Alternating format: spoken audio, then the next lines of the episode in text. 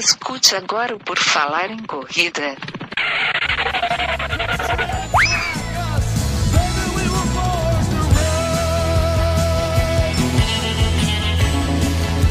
Are you ready to run?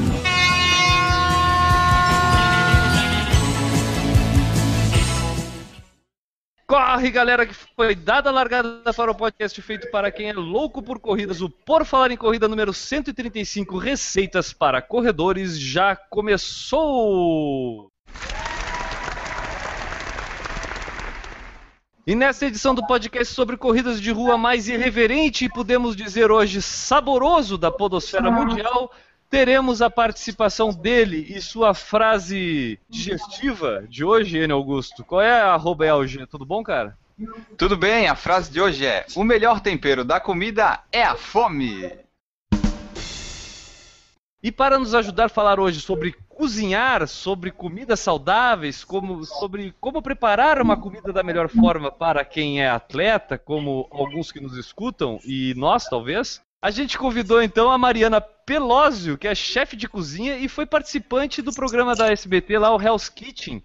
E ela vai contar um pouco pra gente sobre essa participação dela, mas também sobre como a gente pode fazer para se alimentar melhor, como preparar melhor uma comida saudável. Pode nos dar essa ajuda, Mariana? Tudo bem? Opa, boa noite, tudo jóia? Com certeza.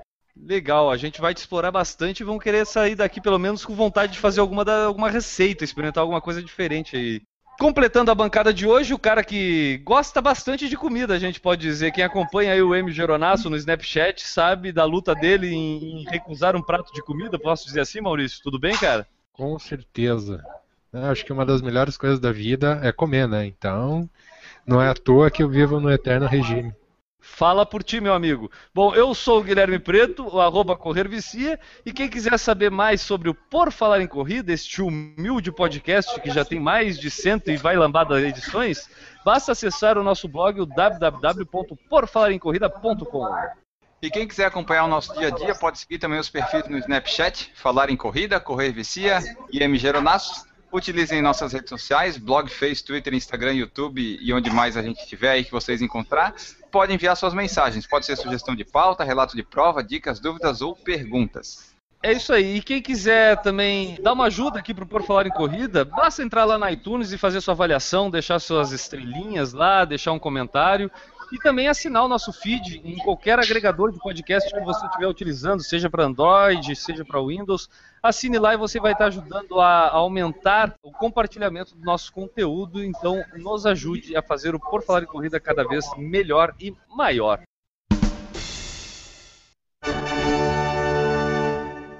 Todo corredor tem algum objetivo, seja fazer recordes pessoais, superar-se, melhorar a qualidade de vida, entre outros. Qualquer que seja este objetivo, parte do resultado virá da alimentação. Para não depender sempre dos outros, os corredores podem fazer sua própria comida. Sim, vocês podem. Só que nem todos têm habilidade, tempo ou vontade para isso. Nessa edição gastronômica, vamos descobrir se cozinhar é complicado ou não e tentar pegar algumas dicas de receitas práticas. Para isso e para nos ajudar a falar do assunto, nós vamos ter aqui a convidada Mariana Pelósio, que é chefe de cozinha. Que legal, cara. Pô, conseguimos trazer alguém que vai nos ensinar, de repente, preparar um prato mais saboroso, né, Augusto? Não só aquela tuas gororoba de ovo com queijo. Tá, cara? Então hoje, hoje, a gente vai. A missão da Mariana hoje é fazer o Enio cozinhar algo mais bonito do que aquilo que ele já faz. Mariana, pra gente começar a, a conversar aqui, eu ia pedir assim aquela coisa básica para tu te apresentar. A gente sabe que tu participou do programa da SBT, o Hell's Kitchen, que Uhum. foi um reality show. Eu não acompanhei ele tanto, mas antes de a gente te encontrar aqui, claro, eu dei uma olhada nas edições que tem pelo YouTube e tudo, e achei muito interessante o programa. Mas a gente quer conhecer um pouco mais sobre a Mariana. Tu pode te apresentar para nós, Mariana? Como é que tu Claro, chegou nessa claro. vida de chefe de cozinha? É, eu brinco que eu cheguei nessa vida por é, sobrevivência, né? A minha mãe nunca cozinhou em casa e eu sou conhecida como a menina dos chiquinitos. Minha mãe fazia nuggets em casa. Ah, que aí, e aí, é, curiosa, fui descobrindo que eu gostava de cozinhar. Na verdade, eu encontrei um livro, livro da minha avó, um livro de receitas, e eu lembro de ter é, pegado o livro, começado a ler e vi uma receita que eu sabia o que eram os ingredientes, conseguia fazer o passo a passo, era um soufflé de espinafre. o negócio deu super certo. É a primeira lembrança que eu tenho de seguir uma receita, de cozinhar tal. Eu tinha nove anos. E aí, e para minha mãe foi o máximo, né? Porque ela detesta cozinhar. Então, a hora que eu comecei a cozinhar, o acordo em casa sempre foi: eu cozinhava, ela lavava a louça. E aí foi. Eu assim, gostei de ir mercado, de ver coisas novas, de comprar ingredientes novos. Eu sempre gostei de ir à feira. Gente, feira é o máximo. E aí comecei assim, comecei de curiosa. Profissionalmente, foi depois de uma reviravolta mesmo, porque eu me formei primeiro em administração, fiz uma administração em marketing, trabalhei com software, fazia projetos de software focados na parte de CRM, de vendas complexas, para B2B, e aí, depois de muito salto alto, muito cabelo loiro liso escorrido, depois de, depois de muito padrão corporativo e meios enlouquecedores, acho que eu estava bem surtada já. E foi o Diego que falou: pelo amor de Deus, vai fazer o que gosta. Aí eu mudei de área. Fiz faculdade de gastronomia, recentemente terminei uma pós-graduação em cozinha brasileira e agora fazendo uma coisa bem gostosa, e talvez falando de alimentação saudável, as pessoas podem julgar mal, mas eu estou tentando terminar um curso de sommelier de cervejas. Olha que legal, cara. Aqui Não... temos um apreciador muito grande de cervejas que agora eu garanto que ali já deu uma água na boca dele, né, Maurício? Com certeza, ainda mais na abstinência que eu tô nesses últimos dias, hein? Bom, a Mariana falou do Diego. O Diego é o marido da Mariana, que já deu uma entrevista é pra gente, que é o Diego Cia Roque. É, Enio, qual foi a edição? PFC 118. Então, o pessoal que quiser escutar o Diego falando, né, o marido da Mariana, então escute o PFC 118. E a gente está concluindo a família aqui falando hoje com a Mariana sobre alimentação. E aí, Mariana, a gente sabe que o Diego, já que tu tocou nele, ele é triatleta, ele é um cara do esporte, inclusive envolvendo é. a organização de eventos, que foi o assunto que a gente tratou com ele aqui no Por Falar em Corrida.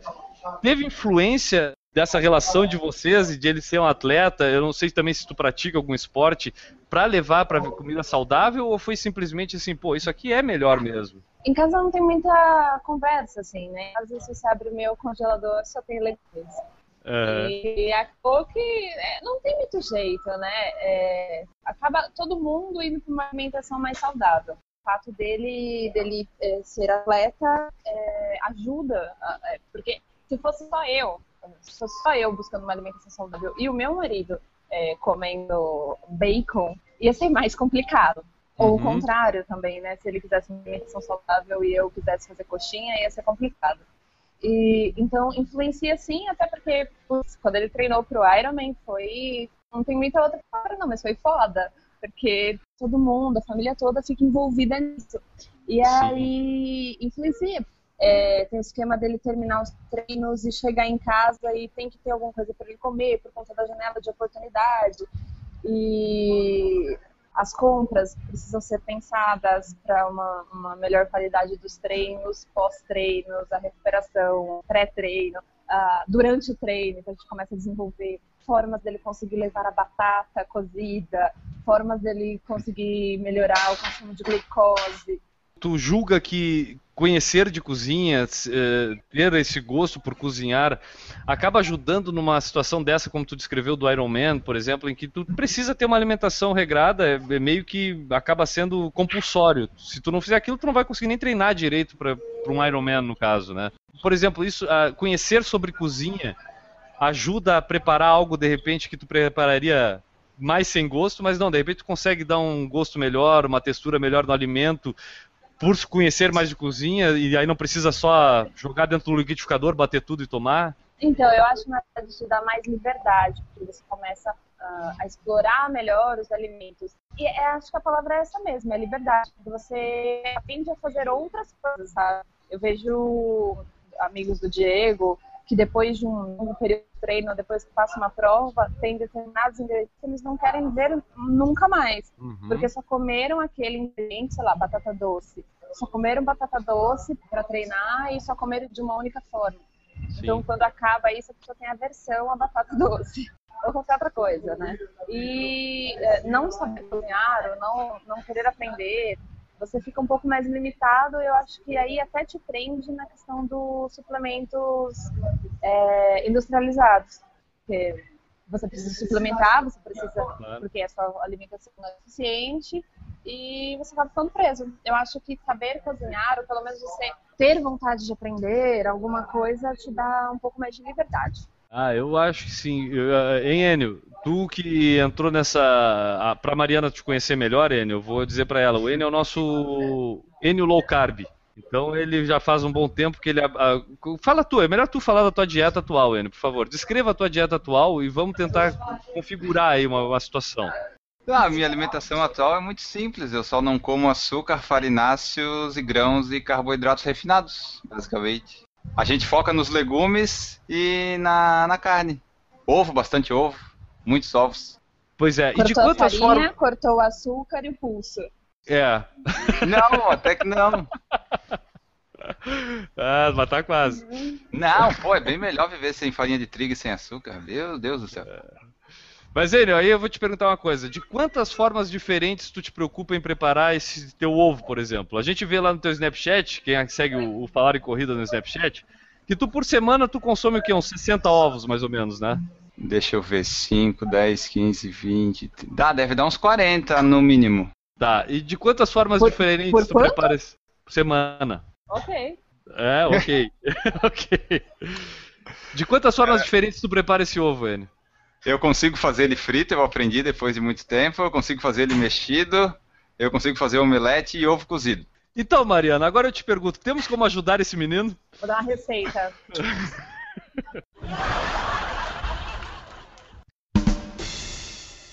Eu quero voltar, antes de a gente ir mais além em receitas, Mariana, eu quero voltar Aham. na tua participação do Hell's Kitchen, porque eu garanto que Tá. o pessoal que está nos escutando fica bem curioso de saber, porque sabe como é que é programa de televisão, o pessoal quer saber como é que funciona aquilo de verdade.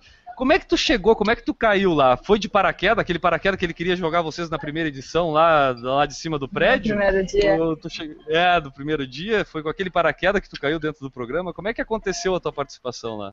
A gente estava programando essa entrevista com a Mariana já há algum tempo, só que daí por causa da participação dela no Hell's Kitchen, a gente teve que ir adiando, adiando até acabar o programa, porque tinha um negócio de contrato, né? Um negócio assim, né?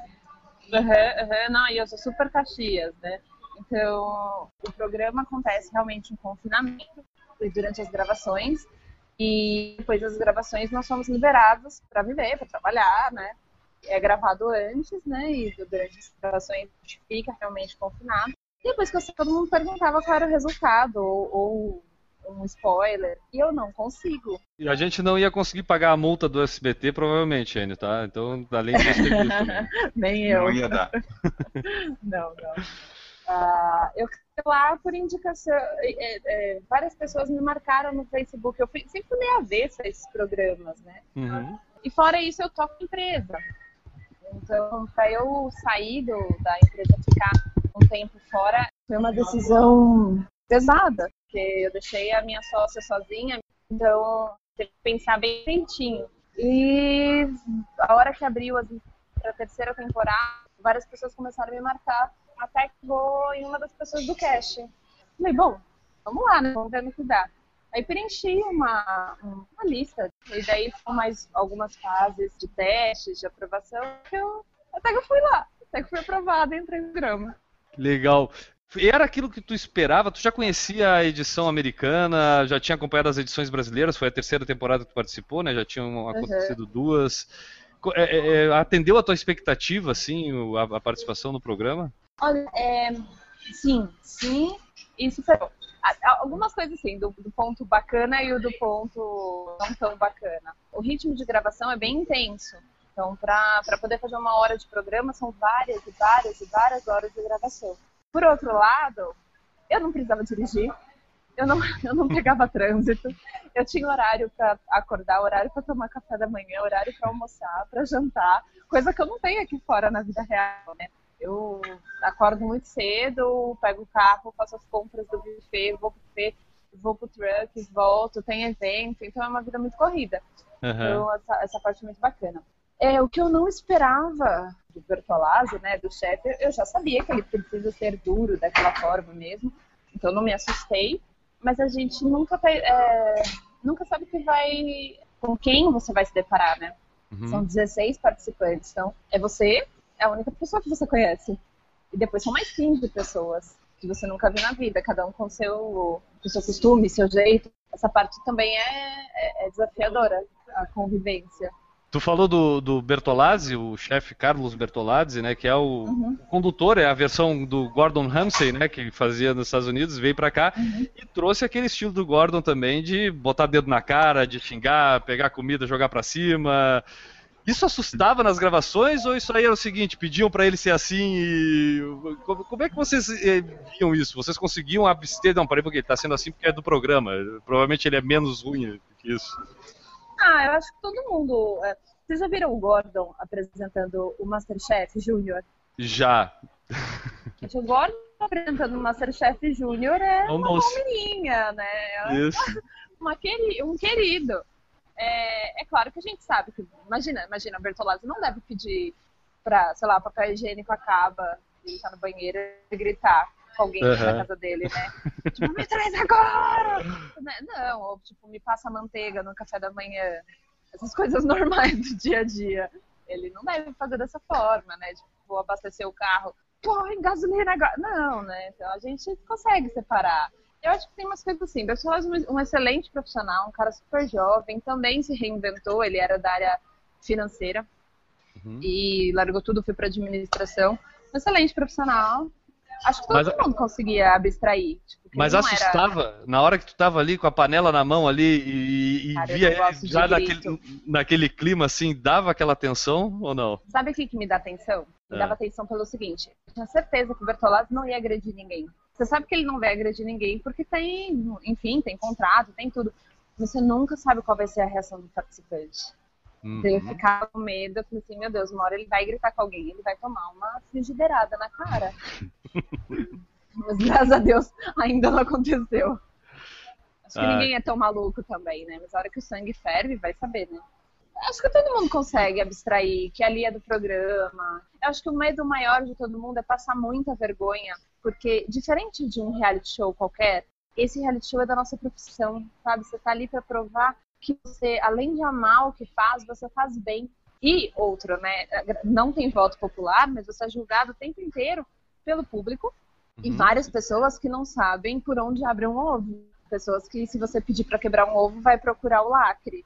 E são as pessoas que julgam o programa. né? É, e o- se tu pudesse, é, o nível de dificuldade do programa para uma, uma pessoa que conhece de cozinha, assim, é uma dificuldade alta, média? Vai muito do momento, do tempo que vocês têm para fazer é que decide? Ou realmente prova quem é o melhor na qualidade de cozinha ali? Como é que tu vê o nível de dificuldade? O que acontece é o seguinte: é um programa que te analisa sobre diversos aspectos. Um deles só calma nos momentos de calor. Uhum. Outra coisa é que, assim, nenhum restaurante funciona daquela forma. Teve um, um do- um- uma das provas que aconteceu, a gente estava no meio do jantar e no meio do jantar todo mundo trocou de praça. Então, praça é onde você faz determinada coisa. Então, existe a praça das massas, onde só sai massa. Tem a praça da sobremesa, a Uhum. praça das carnes. Em um restaurante, jamais, no meio do serviço, alguém iria trocar as pessoas. Mas lá ali no programa, o mais divertido é não funcionar, né? É fazer todo mundo se ferrar mesmo. E Sim. vamos ver como é que você funciona. Para terminar minhas dúvidas, eh, Mariana, eu queria saber o seguinte: eh, eu queria saber se uma Codor 100 mil reais em barras de ouro. Pera aí que cortou. Se uma codorna realmente vale 100 mil de barras de ouro, É. nossa, eu juro que você encontrar uma codorna. Eu mato a codorna. Ela toda- Ódio, É. gente. Ódio, ódio aquela codorna. Para quem não entendeu a referência, eh, Mariana, explica pro pessoal essa, porque tu foi uma das finalistas, né, do programa. Aham. E o que que aconteceu? Eu fui eliminada por conta das merdas de uma codorna, gente. A porzinha tava morta, não desculpa. Mas é, o programa tem duas fases. Todo o programa tem duas fases. A primeira é uma prova criativa e depois vem a parte que elimina mesmo, que é o serviço. Só que a gente estava num programa na final. Então ele resolveu fazer um último teste e deu codorna. E eu fui fazer uma codorna e fui no que eu gosto de fazer. Eu fui na minha, no meu feeling. Aí eu fiz uma massa preta do zero. Fiz uma massa com ovo só. abri a farinha, abri a massa, cozinhei, a massa estava realmente bem gostosa, modéstia à parte. Uhum. Ah, tudo direitinho, mas o chefe achou que tinha pouco codorna. Eu coloquei duas coxinhas, mas porra, codorna já é pouco, né, gente? Ela já? Já é Ela já magrinha. nasce- ela já nasce em pouco. E ali no meu prato fazia sentido. Tinha massa, era uma massa bem leve, bem fininha, com cogumelos. O tanto de codorna que eu coloquei ali fazia sentido. Pra mim, não pro Bertolazzi. Porque ele queria, ele queria comer codorna, segundo ele, né? Era o que ele queria comer. né? Bom, É, eu servi massa com codorna. Ele queria codorna com massa. com massa, exatamente. Então, Mariana, a gente te chamou aqui não só para falar do Uhum. e não só para Uhum. falar dos treinos do Diego Ciarroque, mas a gente também quer saber como que tu pode nos ajudar. Tu tem o buffet lá de comida saudável, o que que, Uhum. o que, que assim, vamos falar de uma forma primeiro genérica, tá? O Uhum. que, que a gente precisa se preocupar, ou como a gente tem que pensar, ou o que, que a gente precisa mudar na nossa forma de ver o que tem dentro da geladeira para começar a se alimentar de uma forma mais saudável, assim. Eu acho que as pessoas precisam começar a experimentar. Se você, a quantidade de legumes que você, vamos falar de legumes, por exemplo. Uhum. Se a quantidade de legumes que você come, você consegue contar nos dedos da mão, tá errado. Tem muita variedade de legumes, eu acho que todo mundo experimenta muito pouco. É, experimentar, acho que é um, um das primeiras coisas que você precisa fazer. Abrir o repertório, sabe? De ingredientes, de coisas que você vai comer. Tem uma teoria que diz que você precisa comer um alimento pelo menos oito vezes, em oito preparações diferentes, para você falar se você realmente gosta ou não gosta daquele alimento. Olha só. Então, é bem bacana usar isso para criança. Então, você começa a contar com ela quantas vezes você comeu abobrinha, de quantas formas, abobrinha assada, grelhada, recheada, no molho, em pasta, em macarrão, crua. Vai colocando várias formas até aumentar o seu repertório de, de ingredientes. Então, acho que experimentar é a primeira coisa que você precisa fazer.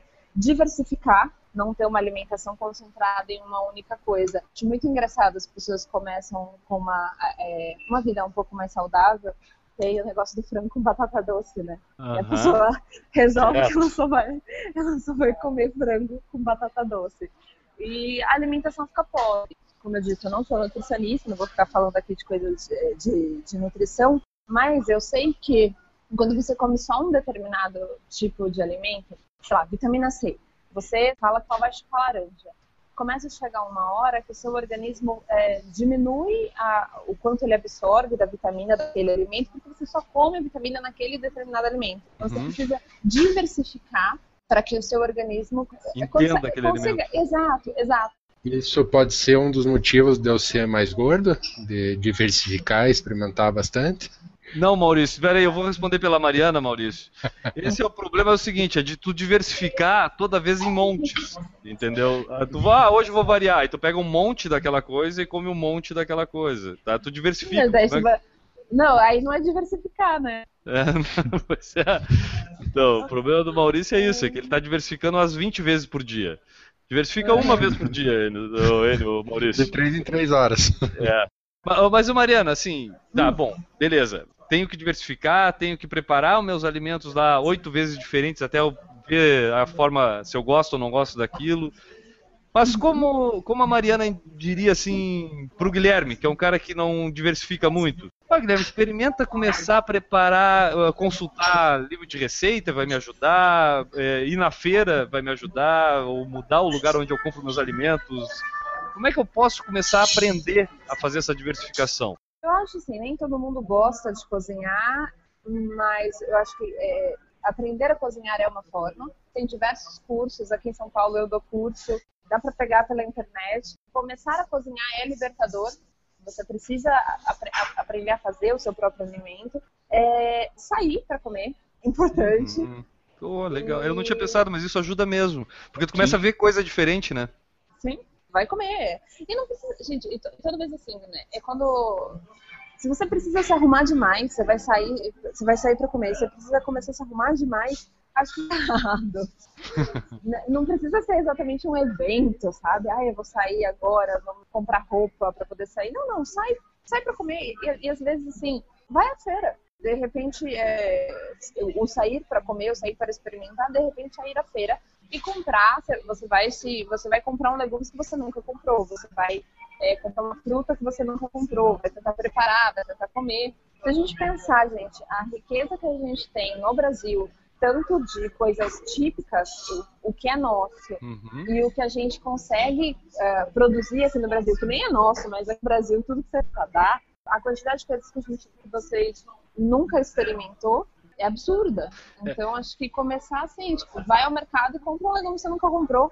E tu, a a Mariana é de São Paulo, é, São Paulo é um grande centro do país, então eu acredito que seja bem mais fácil encontrar variedades, mas eu vim lá do interior do Rio Grande do Sul e sempre foi muito difícil a gente ter, por exemplo, tu via uma receita na internet e para tu encontrar aquele ingrediente era um obstáculo.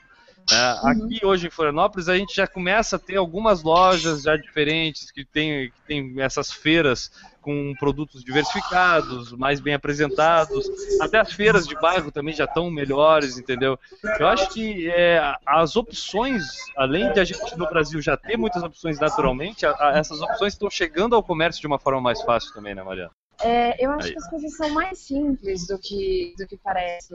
Por exemplo, aqui em São Paulo, realmente, aqui em São Paulo, se você pensar só em empórios, em supermercados, em restaurantes, a gente tem um monte de coisa. Aqui em São Paulo, se você tiver com vontade, sei lá, né? se eu tiver com vontade nesse exato momento, minha comida agora, eu vou sair daqui, eu vou achar.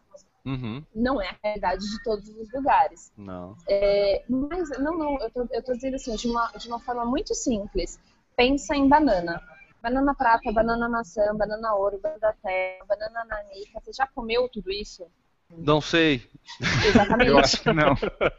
E com isso eu concluo o meu ponto de vista. Ah, perfeito, perfeito. É, tipo, maçã, quantidade. Coisas muito simples. Vamos falar de maçã, banana e manga. Manga palmer, manga coquinho, manga. Assim, tem um monte de manga. Batata, gente. Batata Ircom, batata Asterix, batata inglesa. Um tanto de batata. Batata doce roxa, batata eh, branca. Bata- batata é o meu lex resistente a três, tá? Tu já tá falando muito bem. Pra mim a batata inglesa, né? A batata doce e a batata salsa. São as três que eu É, conheço. são as minhas Então, também. Tem três tipos de batatas diferentes, né? A batata doce é outro tipo de batata. Mas se for só doce, tem um tanto de tipo de batata doce. Batata doce branca e a batata que é roxa por dentro. Nem tô falando pra comprar um grão específico. Não, não, de coisa simples. Não, Tomate. É, e eu, eu acho que é, é- eu acho que é isso que às vezes pessoas. Eu recentemente tenho me preocupado mais em cozinhar, em, em procurar alguma coisa diferente. Nunca foi a minha praça, mas até foi por necessidade de como depois que a gente eu tive minha filha aqui, aí precisei começar a ajudar na cozinha também a preparar a comida, porque não dá pra mãe fazer tudo. E aí eu comecei Sim. a pesquisar, e eu acho que é bem por esse lado, tipo, a gente começa a descobrir a diversidade das coisas na necessidade. Como tu falou que tu começou lá com 9 anos de idade, eu tô agora perto dos 40 passando a tua experiência que tu teve com 9. Entendeu? tipo, eu tô tendo que aprender pra poder me virar.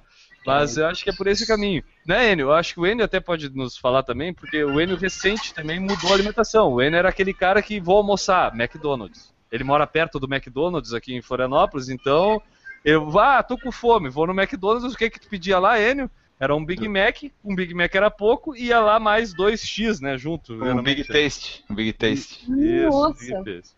Só que tu mudou, né, Enio? E, e como tu procurou os teus recursos, cara? Como tu teve a curiosidade, como tu começou a descobrir algumas coisas diferentes? Eu já vi que tu, no Snapchat, já botou uma vez uma pizza feita de abobrinha, né? Não, é de couve-flor. A massa Ah, é de tá. Isso. Mas dá Só. pra fazer de abobrinha também. Dá pra fazer de brócolis, dá pra fazer do que tu quiser, né? Mas quando eu mudei, que eu comecei a comer menos esses carboidratos refinados, eu fiquei meio sem opção aqui em casa, porque aqui em casa o pessoal comia arroz, feijão e pão. Aí assim, porra, não vai dar pra mim isso aí. Aí eu comecei assim, bom, vou começar com o ovo que é o mais fácil, né? Primeiro com o ovo cozido, é mais fácil, bota ali, ele fica pronto. Depois eu fui fazendo, porque, tipo, antes eu saía pra comer, eu era óbvio, eu ia lá no, no cachorro-quente, no hambúrguer ou na pizza. Era bem mais simples. Daí quando eu mudei, isso não fazia mais parte da alimentação. Aí eu tinha que pensar em coisas pra comer. Eu falava aqui em casa pra fazer, daí a minha mãe falava assim, nah, isso aí não, come pão, tem pão. Eu disse, não, mas eu não quero comer pão. Aí eu tive que inventar outras coisas, sabe? aprender a cozinhar as abóboras, a batata doce, fazer uns bolo meio diferente, sem açúcar e sem farinha de trigo, fazer uns negócios, e daí eu fui começando, né? Ainda estamos no começo, mas já melhorou bastante. Agora eu já sei quebrar um ovo, já sei separar a gema da clara, sabe? Tá melhorando, tá melhorando. E, e tu, Maurício, tu, a vontade de comer mais é que te fez conhecer mais sobre comida? Não, é, eu sempre fui uma pessoa que, por exemplo, eu desde pequeno morei com meu avô. Meu avô era uma, das, uma pessoa que adorava a boa mesa. Eu já tinha desde, desde pequeno uma influência familiar de uma pessoa muito próxima de mim. Tá? Depois eu é, coincide muito com o que você falou também, Guilherme. Aqui em casa, depois que minha filha nasceu, eu assumi totalmente a cozinha, visto que minha esposa ela não, não gosta de cozinhar. Ah. Então eu acabei é, assumindo essa parte e com muito gosto, porque cozinha sempre foi uma coisa que eu gostei muito. E em cima disso, eu quero aproveitar e fazer um questionamento à Mariana. Como ela falou Uhum. de diversidade de alimentos, hoje a gente encontra realmente muita coisa que antigamente a gente nem imaginava que poderia servir de uma boa alimentação.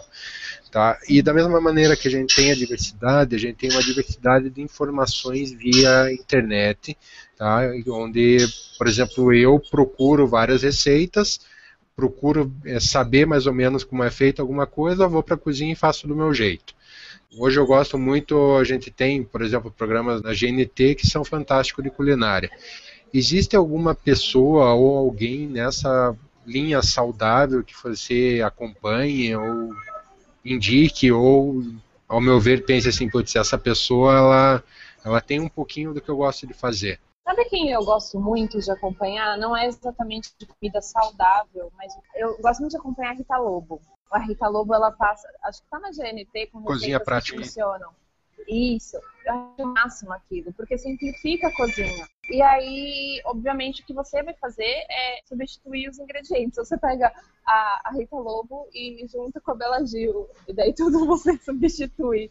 O que a Rita Lobo colocando ali com um pedaço de bacon, você tira o bacon e coloca a Bela Gil. Ah, não, não, não, não, não. Põe a Bela Gil, não. Deixa o bacon.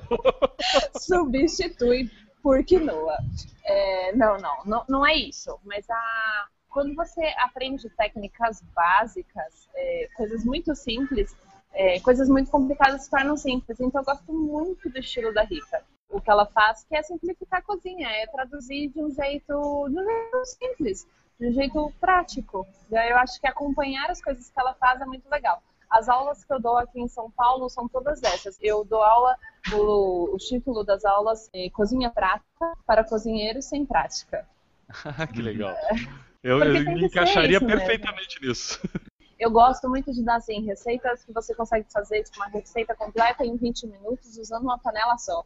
Adoro. É é um Maravilha. jeito prático de todo mundo saber cozinhar. Então, eu acho que uma das pessoas que eu gosto muito de acompanhar é a Rita, a Rita Lobo, muito boa. E, ah, aproveitando essa linha que, que a gente entrou, ah, eu acho que justamente isso é que às vezes faz as pessoas até abandonarem a tentativa de uma vida saudável é a falta de praticidade em fazer determinadas coisas. Porque Aham. quando tu começa a querer elaborar muito, tu cria uma dificuldade em cima de alguma coisa que já é difícil, entendeu? Tipo, Mas, então, é, Guilherme, em cima disso, eu já quero aproveitar, você falou, não é nem a questão da, da- É que a vida saudável hoje é muito cara. Não é não. Não, eu não, Se você for ver, Se tu for fazer a feira, tu vai gastar muito menos que comprar arroz, feijão e biscoito, essas coisas. mas eu falo de determinados ingredientes conforme o local que você vai comprar, a pessoa acaba se assustando em levar uma vida mais saudável. É Então, mas eu, eu, eu acho que é por essa questão, assim. Você pega um empório caríssimo, onde você vai encontrar um monte de farinha, sei lá, farinha de amora, farinha de arroz, é, sementes de não sei o que. E as pessoas acabam achando que alimentação saudável é isso, são essas coisas estranhas e difíceis de achar. Mas não, gente, alimentação saudável tá na quantidade de coisas que você come e o tipo de preparação. Basicamente assim, não adianta nada você comprar é, quinoa e fazer bolinho de quinoa frito. Então, Com carne seca, né? É, eu acho que foi perfeito, é isso seca, né? aí, é isso aí. é, então, eu acho que é, a alimentação saudável, ela é simples, e ela tem que ser simples. Ela tem que ser prática. porque senão vira comida de dieta. E dieta você não mantém. Dieta você faz por duas semanas e quer cortar os pulsos. É, Agora, Maurício. uma reeducação alimentar é o que dura na sua vida. Por isso que tem que aumentar o repertório. Perfeito, eu acho que é esse, é esse o caminho mesmo. E- mas essa, essa praticidade, como eu, um iniciante a, a cozinheiro, um curioso, né? Cozinheiro Uhum. não, porque eu não pretendo ser cozinheiro para cozinhar, eu quero para mim. Esse é o caminho, então. Eu vou na feira, vou pegar aqueles mesmos ingredientes que eu comprava, minha avó comprava, minha mãe comprava, eu compro ali, mas vou tentar preparar isso de uma forma diferente. Como é que eu vou tornar minha cozinha prática? É, é busca de informação aí, eu acho que não tem outro caminho, né?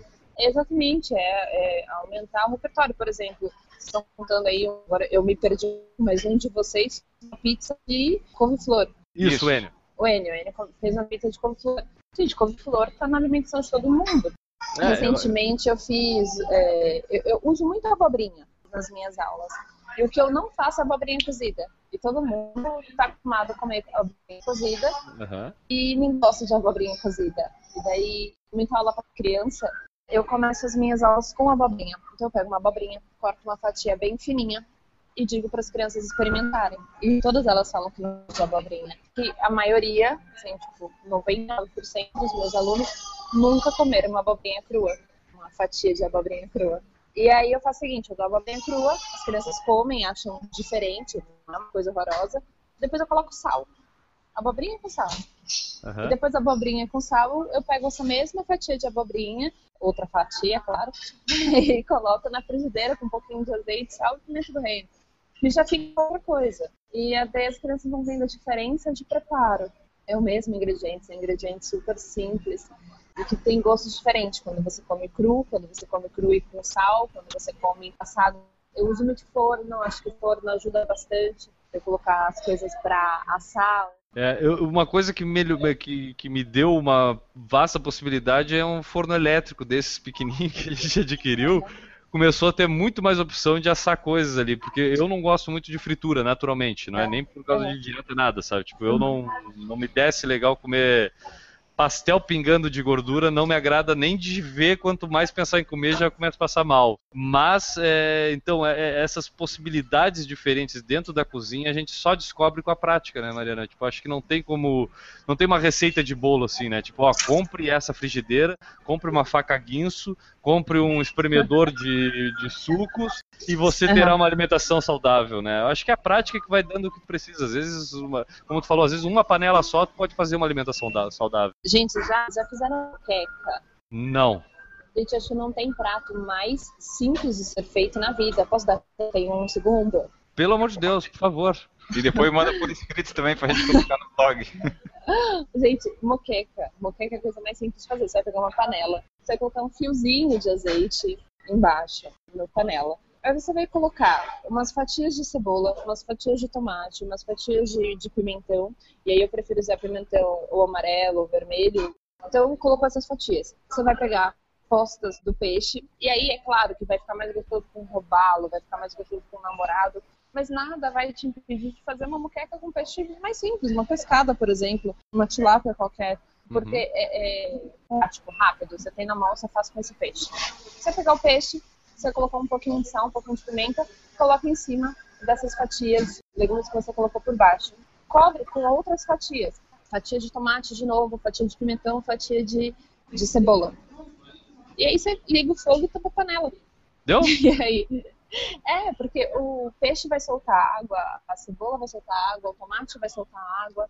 E isso vai cozinhar. Você vai esperar, sei lá, dependendo da quantidade que você colocar, não- você não vai ficar mexendo é, e deixa isso cozinhar. Você abre a panela, você vai ver que soltou líquido, que o peixe já está cozidinho, cobre com leite de coco, acerta o tempero e tá pronto. Caramba! Eu, vou te dizer, eu vou dar a opinião, agora eu vou te dar a visão de quem não é da cozinha. Quando eu ouvia falar muqueca, a primeira cena que eu imagino é uma baiana cheia de panela na frente, com um monte de coisa, preparando com o óleo do dendê, com não sei o que, com, ah, joga tudo.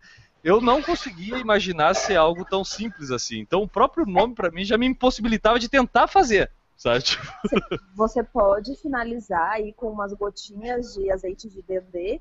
E eu adoro coentro. Então você finaliza com coentro. É claro que tem formas bem mais complicadas de dizer. Existem formas, você pega o peixe, faz um tempero verde, deixa o peixe marinando nesse tempero, Aí Uhum. coloca. Existem formas mais complicadas de fazer, Certo, mas você consegue fazer uma moqueca dessa forma e dá certo, é gostoso Sim, também. Acho que não, é, não tem forma mais simples. Eu gosto muito assim, se eu chego em casa antes das 10, eu gosto de fazer comida. Faço jantar, o Diego gosta de jantar. Se eu chego em casa depois das 10, que é o que é mais comum, eu não vou cozinhar. Aí a gente, eu tenho uma linha de pratos congelados e o, a gente come um prato, um prato meu congelado. Se eu chego antes das 10, eu gosto de fazer pratos assim que eu consiga colocar na panela ou colocar no forno, vou, tomo banho, volto e fica pronto.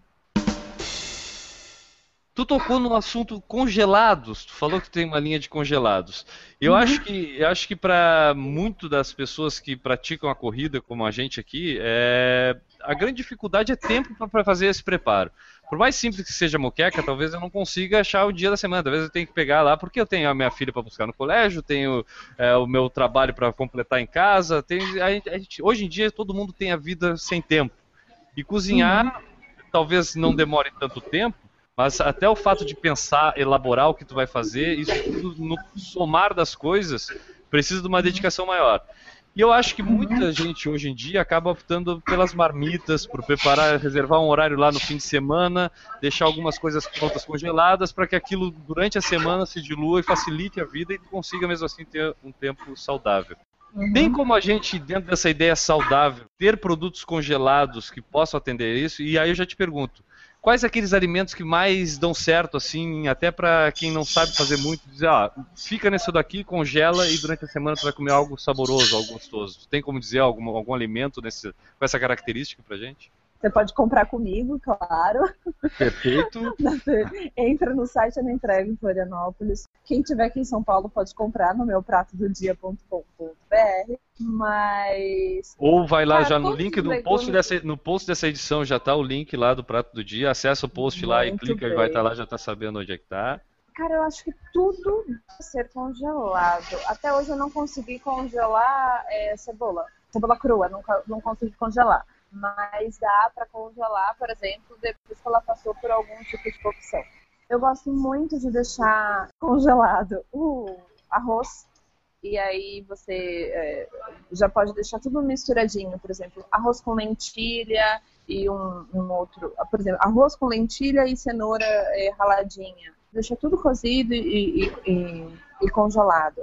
Os Uhum. legumes, dica, os legumes para serem congelados, cozidos, eles precisam passar por um processo chamado branqueamento, que nada mais é do que você, vamos falar, por exemplo, um brócolis. Você pega o brócolis, deixa a água ferver, isso é importante, porque quando a gente coloca o alimento na água fria, até ele esperar ferver, boa parte dos nutrientes dele vai ficar na água, a água que normalmente a gente joga fora. Uhum. Então espera a água ferver, coloca os legumes lá dentro, deixa ele dar um pouquinho cozido, ele está totalmente cozido, e você passa ele rápido na água bem gelada. E daí você pode congelar esse alimento. Você pegou o brócolis, cozinhou ele um pouquinho na água com sal, escorre, passa na água gelada, escorre, põe num saquinho e congela. O que, que é importante para congelar? Que o alimento não tenha muita água, porque senão vai congelar com água e vai virar pedrinha de gelo, né? Que ele esteja é, bem acondicionado. Então tem, gente, saquinhos, aqueles saquinhos de zip ou potinhos que possam ser congelados e levados direto para uma água quente ou para um micro-ondas. O que eu acho que não dá certo? Macarrão é um pouquinho mais chato para fazer congelado. Agora, gente, de resto, dá para fazer de tudo. Quem gosta de carne, faz um filezinho de peixe, condiciona eles separados. Eu acho que o maior erro das pessoas é pegar. é, Fechar junto. Nossa, deixa tudo grudado, e a hora que você vai descongelar, como é que faz? E outra coisa Joga no é... liquidificador. Põe no é liquidificador. Não dá pra saber o que é o que. Pois é. Então, faça o filé de frango, mas passa ele na frigideira, deixa prontinho, aí coloca, por exemplo, num saquinho ou até no potinho e, e coloca é, plástico, sabe? Saquinho plástico mesmo, em um filezinho e outro. Porque quando você descongelar, você pega só um filezinho para descongelar. Não precisa pegar tudo de uma vez. Batata, tudo, gente. Dá pra deixar tudo, tudo congeladinho. Se você não for comprar os pratos congelados, tira um dia, duas horinhas e cozinha algumas coisas. E já deixa prontinho pra pra você poder fazer. Abusem dos temperos naturais. manjericão, alecrim, coentro, dá sabor e não precisa ficar usando esses pozinhos cheios de sódio. E permanece esse sabor no alimento congelado? Se você fizer direitinho, sim. Se fizer do jeito que eu tô falando aqui, permanece o sabor e você perde pouco dos nutrientes. Eu, eu recentemente eu, tinha- eu não sabia que dava para congelar fruta. E É. eu, come- eu comecei. Banana era um problema que às vezes tinha umas que começavam a passar do ponto aqui em casa e eu comecei a congelar a própria fruta, né? Sem preparo nenhum. Pica ela toda, bota dentro do saquinho e deixa congelada. Depois faz uma vitamina com ela, já pelo menos não perde o alimento e tá ali congelada sem podendo ficar mais tempo. Esses alimentos preparados, por exemplo, os legumes, por quanto tempo tu daria assim de dica? Uma semana no máximo deixar congelado ou dá para deixar mais tempo, um mês, dois meses, um ano? Alimento congelado, se tiver bem acondicionado, se você fez direitinho, ele dura mais de um mês congelado. O problema é eu falar isso e a pessoa, por exemplo, Fazer não pode mal. exatamente, porque você não pode, por exemplo, descongelar um alimento e recongelá-lo. Aham. Isso não pode fazer, vai dar dor de barriga. É, então não, não façam isso em casa, crianças. Qual é o problema? Às vezes você faz um monte de, por exemplo, arroz, coloca um monte de arroz para ser congelado. O congelamento é de fora para dentro, né? Até congelar o centro do alimento, o alimento vai ficar na temperatura que a gente chama de temperatura de- é, nefrítica, porque desenvolve muita bactéria. Desenvolve a bactéria, você congela a bactéria, e ao contrário do que muita gente pensa, congelar não mata a bactéria, gente. Ela só dorme. A hora que você descongela, elas estão todas ali. Então, é bem bacana dividir em porçõezinhas. Fica mais prático, mais fácil e mais seguro também. Agora, só uma coisinha sobre fruta. Vocês sabiam que o kiwi e a maçã, essas frutas liberam um de gás que apodrece mais rápido as frutas ao redor? É mesmo? Não sabia. Juro, eles, eles são do mal. Do mal não, né, gente? Eles são bonzinhos, mas eles fazem as frutas ao redor apodrecerem. Pega uma maçã e coloca, sei lá, com uma é, laranja, uma manga, uma banana, o gás que ele libera vai fazer as frutas ao redor apodrecerem mais rápido. Então, o ideal, o kiwi faz a mesma coisa.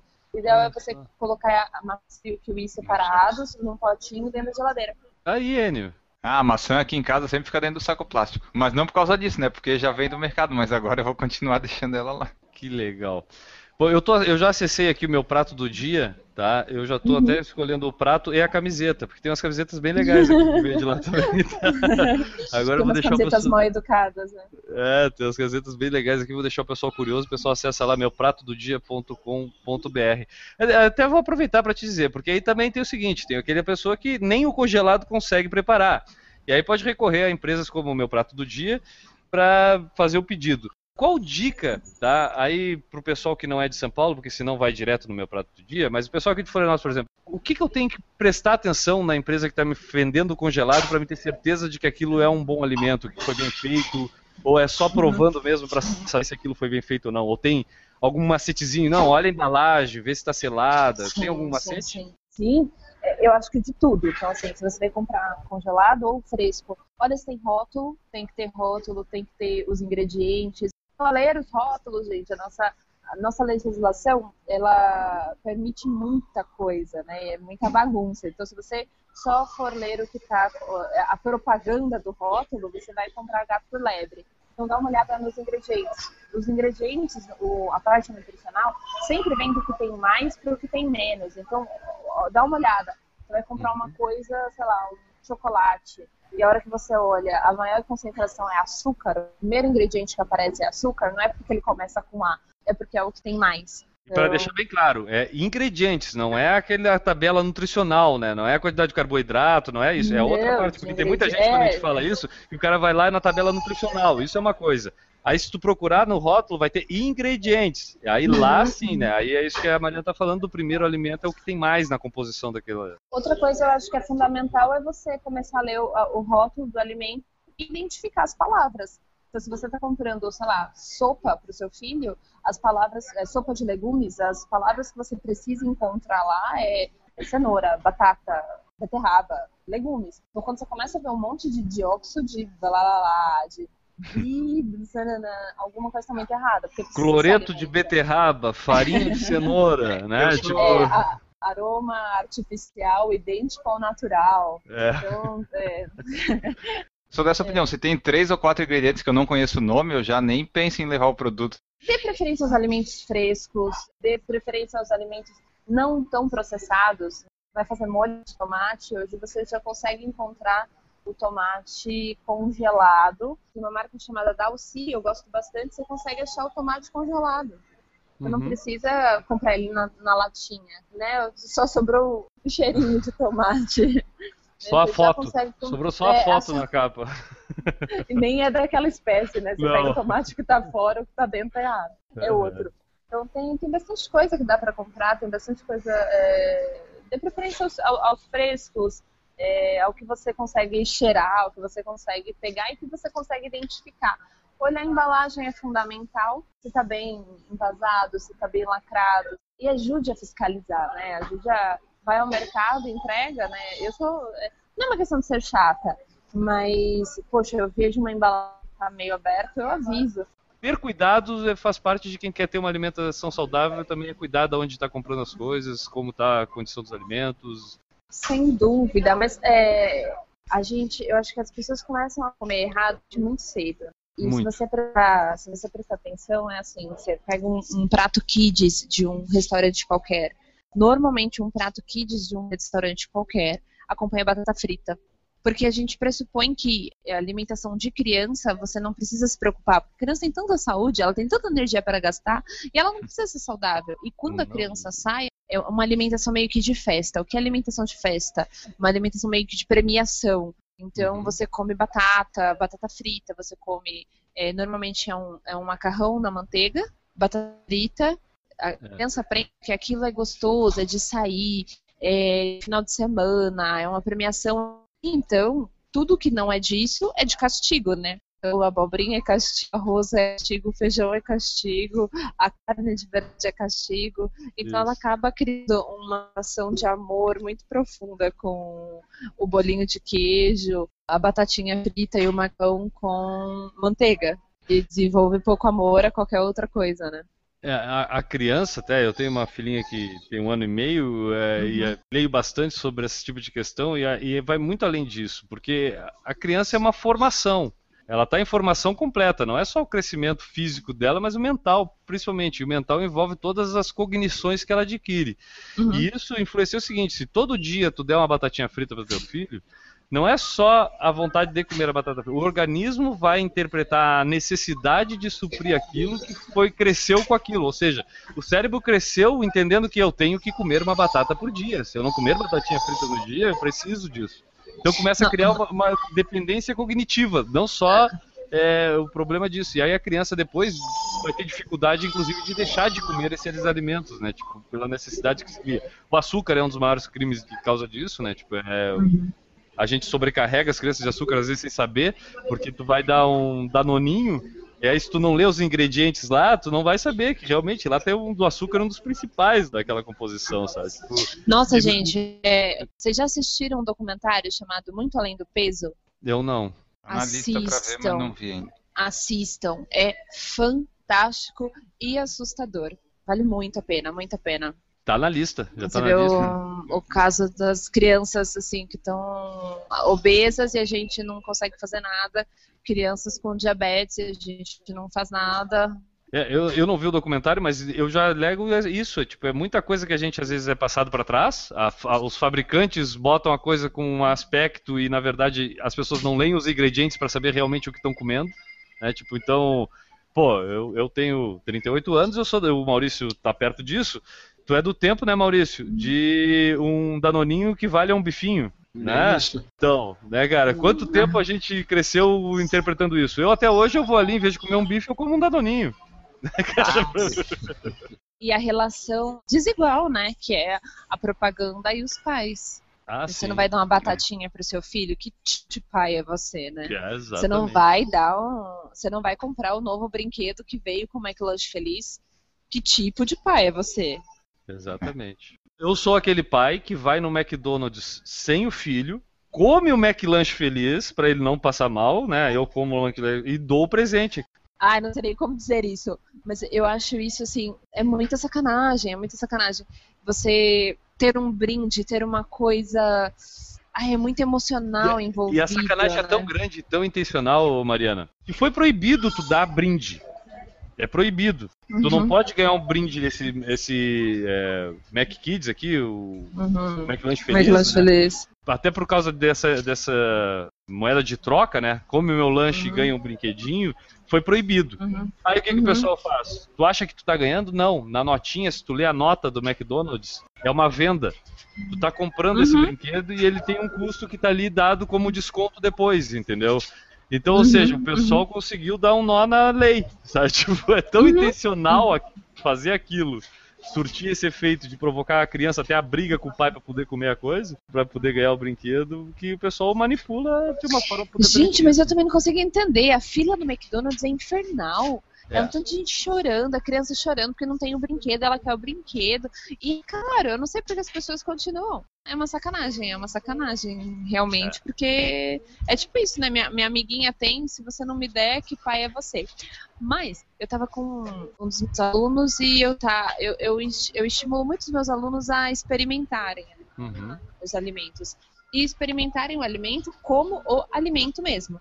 Então eu estimulo muito, ah, eu abro um pimentão e estimulo você experimentar o pimentão cru. Ah, não. Gente, Ah, eu, é eu- muito eu- hoje legal. eu não teria coragem. Exato. Aí tem Eu como uma barata, assim, mas não como um pimentão cru. o dia do pimentão, eu dou aula para crianças a partir dos 9 anos. Aham. Daí a criança fala assim: Eu nunca comi pimentão. Eu disse: Como você nunca comeu pimentão? Não, meu pai não gosta. Ah. Né? Então, assim, o pai não gosta, não entra em casa, então a criança nunca comeu. Uhum. Essa criança nunca realmente vai experimentar um pimentão, porque o pai não gosta de pimentão. A gente, a gente quando é pai, a gente descobre aquela frase, quer dizer, a gente descobre antes, mas ela, a gente vê ela ser verdade que o, o fruto não cai longe do pé, né? Uhum. Tipo, é difícil, não tem como, é bem isso. Enio, sua pergunta. É, eu queria ver uma forma de eu comer abacate, conseguir comer abacate sem ser ruim e sem colocar açúcar nele. Ah, não, aí não tem. Eu ia dizer, Tem, põe gente. açúcar. Não, faça lata de abacate. Guacamole. Como? Faz guacamole. guacamole Eu comi ele é- puro, eu não consegui. Eu preciso de alguma coisa pra comer junto. Mas com- você, tem, você temperou o abacate? Tipo com sal, azeite? Eu fiz uma, duas tentativas, né? Uma com sal e outra sem nada. As duas não foram lá muito boas. Eu preciso de novos métodos. Tem mais seis Agora uma- tentativas. Um jeito facinho de, de fazer é congela o abacate, ou deixa ele bem gelado, bem gelado, bate com cacau. Cacau. Ah, eu com- tenho cacau. bate com cacau, vai ficar com gosto de cacau. E daí o que você colocar, você vai fazer tipo uma vai ficar uma pasta de cacau. Dá pra fazer a mesma coisa com banana. Congela a banana e bate a banana com cacau. Fica uma, uma base, sabe, Pra você usar Sim. pra outras Vou coisas. testar. E, e o, a gente falou de guacamole. Guacamole vai o quê? Tu sabe a receita de guacamole? Lógico que ela Da sabe, Guilherme. guacamole. Eu não sei, às vezes pode não saber. Não, é verdade, verdade. Mas eu, eu gosto bastante de guacamole. Você vai pegar um, Eu um gosto abacate, tem aquele menorzinho. O menorzinho é o mais indicado para fazer guacamole, mas você pode fazer com o nosso abacate mesmo. É importante que ele esteja firme, né? Você vai pegar abacate, tomate, limão, eh, pimenta, cebola, cebola roxa. Eu gosto de pôr um pouquinho de alho, coentro. Coentro. Gente, eu gosto muito de coentro, não sei se já falei. Já? Adoro coentro. É, você vai picar coentro, pica a cebola roxa, pica o tomate, espreme um limão, mistura no abacate, picadinho. Tempera com sal, pimenta. Delícia. Mas o abacate ele fica ali, tipo, tu tira ele da, da casca ali ou é tudo ali dentro que mexe? Não, tira da casca e mistura numa bacia. Abacate não é minha praia. Não, vou te ensinar a fazer uns. O guacamole é um que eu gosto. Eu gosto de comida mexicana. Aproveitando, ninguém Nossa, perguntou, mas eu vou maravilhoso. falar. Eu, eu gosto de comida mexicana. Eu gosto da japonesa. Eu não entro num restaurante japonês, mas nem passo perto da porta. é muito peixe Eu, eu não passo da porta na saída depois. Mas vocês sabiam que o nosso paladar aprende, né? Você fala, ah, eu não gosto de determinada coisa.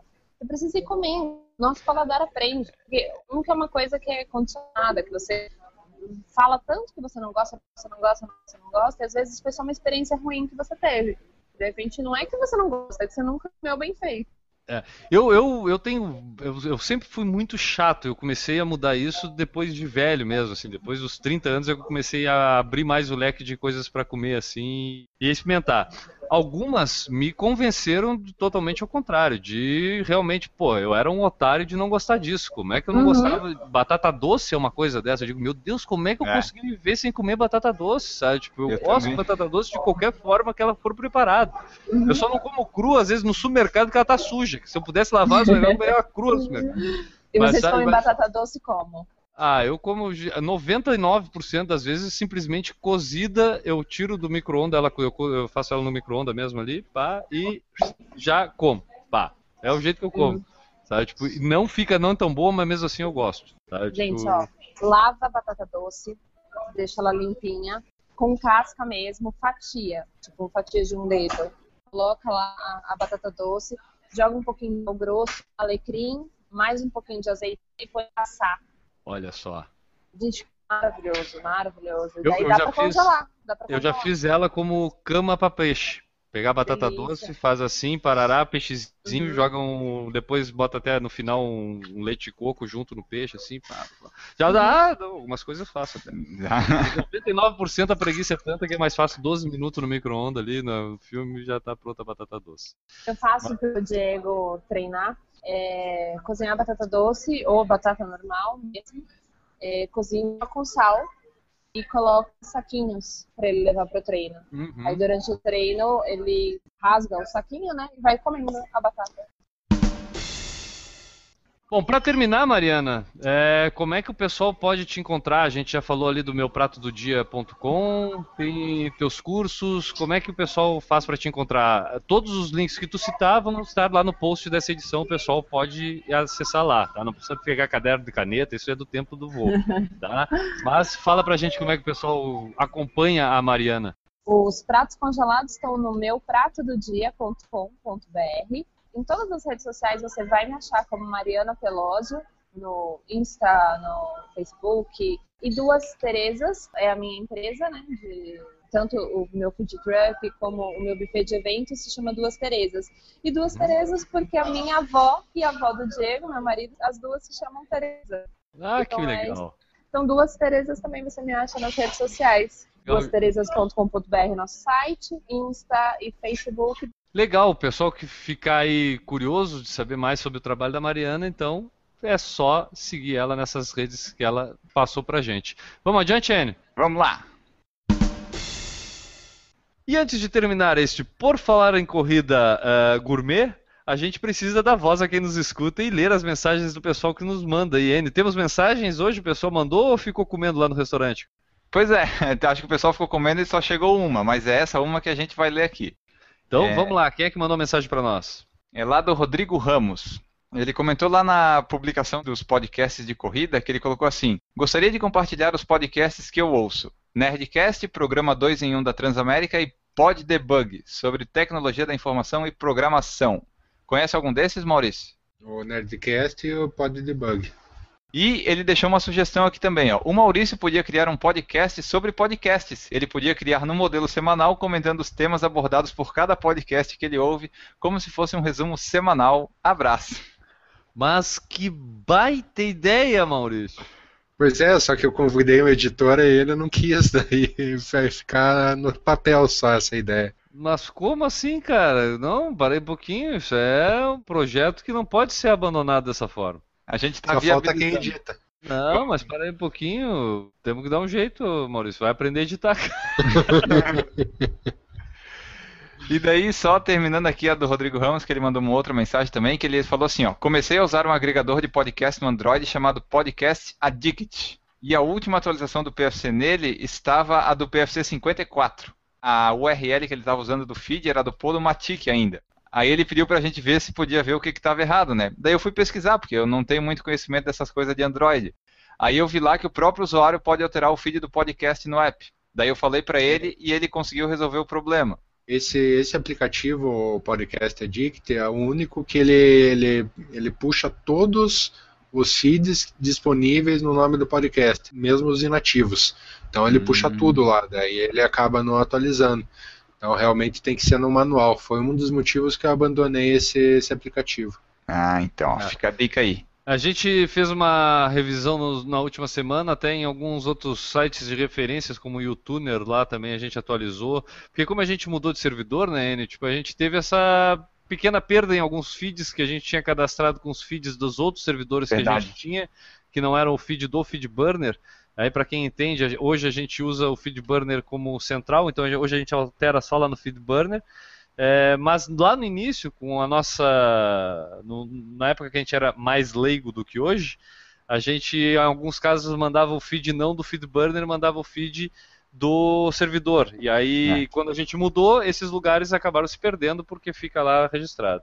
Mas hoje a gente tem consertado isso, então sempre que a gente percebe esse tipo de erro, a gente vai e conserta e a gente pede para que todo mundo que perceba que tem algum defeito, algum, alguma coisa que não está funcionando direito no feed, entra em contato com a gente, vai lá na página do Por Falar em Corrida no Facebook, ou manda um e-mail lá no site, pelo Fale Conosco no site, pelo Entre em Contato no site lá. Comunica a gente que, pô, eh, vocês vão estar ajudando muito, porque muitas vezes a gente não consegue acompanhar todos os lugares onde podem ser baixados e a gente não sabe se está tendo problema ou não, né? Exatamente. Então essa foi a mensagem, vamos para o encerramento do programa. Então, galera, a gente vai ficando por aqui. Mariana, obrigado. Eu já sa- correndo, tô saindo daqui agora, tô indo ali pra cozinha e já vou experimentar algumas das dicas que tu nos deu pra gente. Muito obrigado, eu adorei e foi muito saboroso o nosso programa de hoje. Bacana, obrigada pela oportunidade. É isso aí. Maurício, tá pronto aí? Sempre pronto. Eu acho que a gente só tem que eh, agradecer a Mariana e dizer que esse assunto rende diversos outros programas. então Diversas tem porções. É. Diversas porções, né? Tá, mas tu, tu não, tu acho que tu não entendeu, tá pronto aí, porque tu tava cozinhando durante o programa, não era isso? Aí Tava pronto o prato que tu tava preparando pra gente. É, hoje eu fiz é, um ovo estalado com couve-flor e tomate cereja com frango grelhado no Jorge Forma. Ô, maravilha. Meu amigo Enio Augusto, hoje vai ser o que no prato low carb da noite? Hoje vão ser quatro ovos, tomate e queijo.